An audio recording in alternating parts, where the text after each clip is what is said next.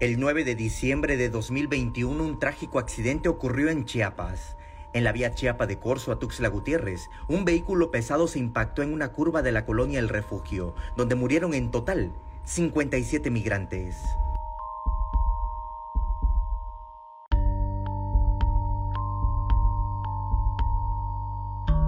En el vehículo viajaban 166 personas migrantes de forma hacinada. Venían de países como Guatemala, Honduras, Ecuador, República Dominicana y también de México. Y su intención era llegar al norte del país para cruzar a los Estados Unidos.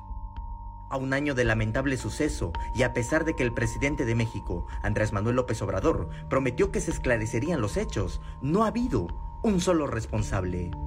En este entonces, el presidente López Obrador prometió que se iba a esclarecer, que iban a sacar culpables. La verdad es que la impunidad en el estado de Chiapas es lamentable. Un solo culpable después de un año, no hay nada.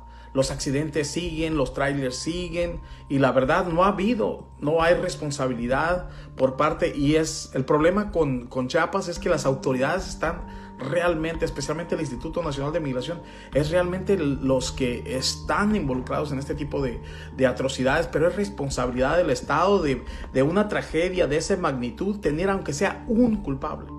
El activista fue enfático en la persecución que hay en contra de quienes defienden las migraciones y no contra los verdaderos criminales. Lo que tratan de callar es las voces críticas, pero jamás tratan de realmente esclarecer qué es lo que está pasando con la comunidad migrante? ¿Por qué siguen los trailers llevando trailer tras trailer? Hace dos días acaban de encontrar otro trailer que balacearon y que secuestraron. En este año que ha pasado, los accidentes de migrantes han sido constantes. Alerta Chiapas le ha informado de las tragedias que han ocurrido ante el endurecimiento de las políticas en materia migratoria, que no permite a las personas pasar por México para llegar a su destino, los Estados Unidos.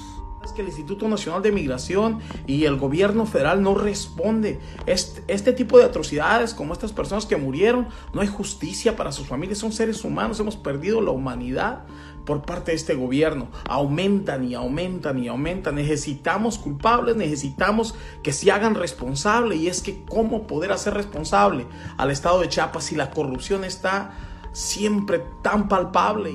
Samuel Revueltas, Alerta Chiapas.